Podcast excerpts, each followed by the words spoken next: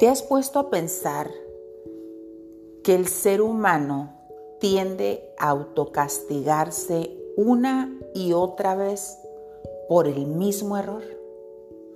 Las personas que van a prisión, cuando van a ser sentenciadas, sacan en la corte cada uno de sus errores. Y por cada equivocación hay un tiempo determinado de sentencia, que al final se vuelve la suma del tiempo que la persona estará en prisión. Una vez que cumple con los términos por cada delito que cometió, la persona es libre.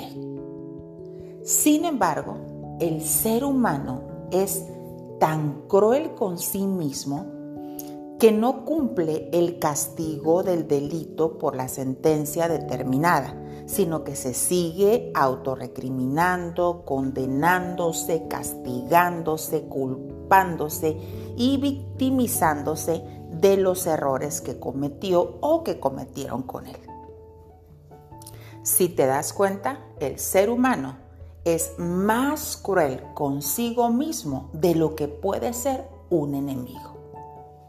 Y quiero hacerte una pregunta.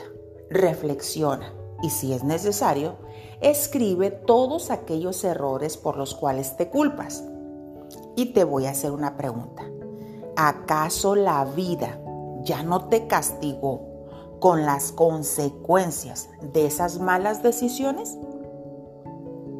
Estoy segura que sí.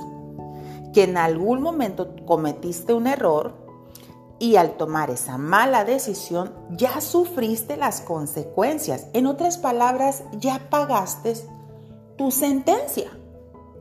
¿Por qué te sigues recriminando? O lo que es peor, ¿por qué sigues presa por los delitos que ya pagaste y que ahora son partes de un pasado que sigues trayéndolo al presente. Analízalo. Y si sabes que ya pagaste la condena por las consecuencias de causa y efecto, pues entonces ya eres libre. No vuelvas a cometer el mismo error. Aprende la lección para que no se tenga que repetir. Porque en esta vida hay millones de personas con un tumulto de heridas acumuladas y la causa es porque también hay un tumulto de lecciones no aprendidas.